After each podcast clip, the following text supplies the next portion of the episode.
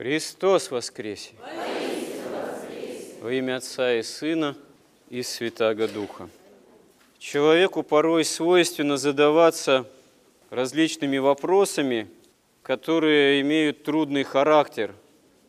Почему страдают невинные, почему страдают дети, которые очевидным образом еще сами не виноваты в том, что мир лежит возле но тем не менее часто вот это зло мира, оно проявляет себя, ну, можно сказать, самым разным образом, и это оказывается порой таким очень трудным для понимания человеческого, особенно когда человек начинает задумываться о Боге, о вере и неверии. Ну вот в Евангелии у святых отцов мы находим прямое свидетельство, что Бог есть любовь. То есть отношение Бога к человеку, действия Бога по отношению к им же созданному миру, они определяются любовью. И в Евангелии, как мы сегодня слышим в евангельском чтении, сам Христос говорит, «Ибо так возлюбил Бог мир, что отдал Сына Своего Единородного, дабы всяк верующий в Него не погиб, но имел жизнь вечную. Ибо не послал Бог Сына Своего в мир, чтобы судить мир, но чтобы мир спасен был через Него.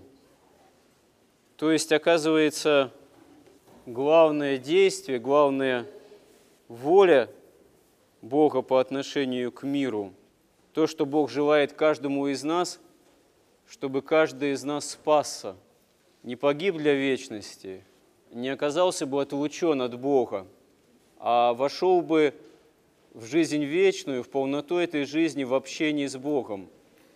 И чтобы мы избавились от всего того, что этому препятствует. А препятствует этому грех. Причем грех – это не просто нечто, ну, некая совокупность деяний, подпадающая под тот или иной параграф небесного там, уголовного кодекса о наказаниях. А по сути, грех – это просто все то, что нас от Бога отлучает. То, что в принципе не свойственно Богу, и то, что оказывается в принципе свойственно нам. Как далее здесь говорит Христос, верующий в Него не судится, а неверующий уже осужден, потому что не уверовал во имя единородного Сына Божия. Суд же состоит в том, что свет пришел в мир – но люди более возлюбили тьму, нежели свет, потому что дела их были злы. Ибо всякий, делающий злое, ненавидит свет и не идет к свету, чтобы не обличились дела его, потому что они злы. А поступающий по правде идет к свету, дабы явны были дела его, потому что они в Боге соделаны. То есть свидетельство самого Бога, Бога человека Христа о суде – оно достаточно ясное, оно достаточно очевидно и просто здесь изложено. Как сказал кто-то из святых отцов, на суде, на страшном суде Бог будет искать не то, за что нас осудить, то, за что нас оправдать. Потому что если поставить целью осудить и найти в человеке, в нас что-либо действительно соответствующее, подходящее для осуждения, то для огромного большинства подавляющего людей никакой проблемы осудить каждого не будет. Потому что все мы согрешаем, и мало того, что все мы согрешаем, несмотря на то, что мы стараемся каяться, то как может, но ведь проблема еще в том, что мы часто и не осознаем, что наши действия, слова, мысли, поступки, мотивы этих да, поступков, они на самом деле греховны, они скрывают те или иные страсти. Так страсть гордости может совершенно однозначно быть одним из мотивов даже вполне благовидных и благородных даже поступков. Потому что человек тот или иной, мы часто – их готовы совершать или совершаем именно из превозношения. не просто из того, чтобы угодить Христу на самом деле, а из-за того, чтобы потом этим подчеславиться. Вот как я хорошо там поступил, поступила. Какую я линию действительно такую христианскую в своем поведении там вырабатываю или выработала уже, или выработала. А хуже того, еще хочется как-то похвастаться, как-то об этом заявить. Вот так, чтобы сделать кому-то добро, и чтобы об этом вообще никто-никто не знал, а еще лучше всего, чтобы и тот, кому добро сделали бы, не знал точно, от кого это добро исходит. Многие ли из нас на это способны, а при этом еще и не подчеславиться.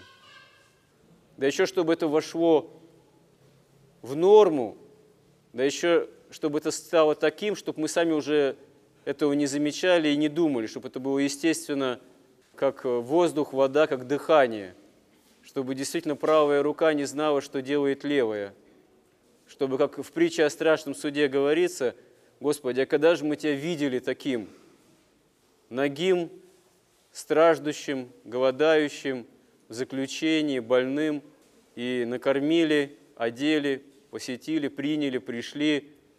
К чему так вопрошают те, кого благословляет за их добро сам Христос? Потому что они уже перестали замечать, что добро для них совершенно естественно делается ими. Так же, как те, кто добра не делали, в крайнем удивлении пребывают. Господи, а когда же мы Тебя таким видели? Когда же мы Тебе не помогли, не накормили, не одели, не напоили, не посетили? Потому что для них не делание добра, можно сказать, равнодушие, и в этом смысле зло стало естественным. Они уже этого не замечают – самих себе, это стало частью природы. Так же, как и делание добра может стать естественным для человека, частью его природы. И тогда, собственно говоря, спасение, оно уже естественным образом наследуется и воспринимается. Как здесь вот говорится, что тот, кто идет к свету, тот действительно, кто творит добро, идет к свету. А тот, кто больше возлюбил тьму, к свету не идет совершенно естественно – потому что свет благодати Божией обличает его в собственном неверии, в собственной греховности. То есть это получаются на самом деле такие категории, критерии, вообще естественные. Это как уже действительно какая-то привычка жить в свете и идти к свету, или удаляться от света во тьму, потому что свет обличает, свет оказывается нестерпим – Бог оказывается крайне неудобен. Бог оказывается ненавистен. И все то, что с Ним связано, и Христос, и Церковь Его. И под это можно изобрести много всяких оправданий. Почему Церковь ненавистна, почему Церковь не нравится, почему Церковь неприятна, почему Церковь раздражает в крайней степени. Всегда можно найти любые поводы, чтобы церковь в чем-либо обвинить, что мы и видим в наше время происходит. Почему? А потому что по божественной любви же церковь это еще не есть собрание только одних святых. Собрание церкви из одних святых – это церковь, торжествующая на небесах. А здесь, на земле, это церковь воинствующая. Но воинствующая не с какими-то там пусирай, там, какой-то ерундой на самом деле, по сути безбожный, по сути вызывающий, вульгарный в крайней степени, но ничего из себя не представляющий. А воинствующая церковь, она на самом деле воинствующая с грехом в себе, по большому счету. Потому что церковь – это как вот больница, как лечебница духовная. А пойти в больницу, в любую, и спросить, а что у вас все люди-то больные тут собранные, пациенты – Почему они больны? Что у вас за больница такая? Что у вас за лекарства? Может быть, они фальшивые лекарства? Если у вас не фальшивые лекарства, у вас уже должны быть все здоровые, румяные, спортивные, подтянутые. Вот тогда это больница. Конечно, это абсурд. В больнице мы найдем людей болящих, немощных и часто болящих в такой степени, что содра с кровати встать не могут. На самом деле и в церкви так вот в церкви вот теперешней, нынешней, и в нашем церковном собрании Далеко и не все из нас люди какие-то видные, успешные, здоровые. Большинство людей из нас, собравшихся здесь, болящих и физически, и грехом. И это есть церковь во всей своей полноте, в которой и святость, и в которой еще неисцеленная греховность присутствует. Но если нам часто последним грешникам, а ведь в молитве перед причащением мы так же и говорим, удивительные, потрясающие, на самом деле страшные в каком-то смысле слова, что от них же первый есть и маз. Грешников ты пришел спасти, Господи, от них же первый, я вот первый есть, я дерзаю причащаться. То есть я это говорю, мы это говорим перед чашей, эти слова, что исповедуем, что мы самые первые грешники. Потому что мы подходим причащаться к святыне, к святости Божией. И это удивительный и страшный парадокс тоже любви Божией к нам. Удивительное явление. Потому что самого себя, всю полноту, всю собственную святость, всю свою жертвенную любовь Господь дает нам именно как последним грешникам, чтобы мы могли мало-помалу учиться от этого греха исцеляться. И это действительно надо понимать, надо иметь мужество и веру это осознавать. Часто священнику на исповеди, часто, почти каждый раз слышишь одно и то же.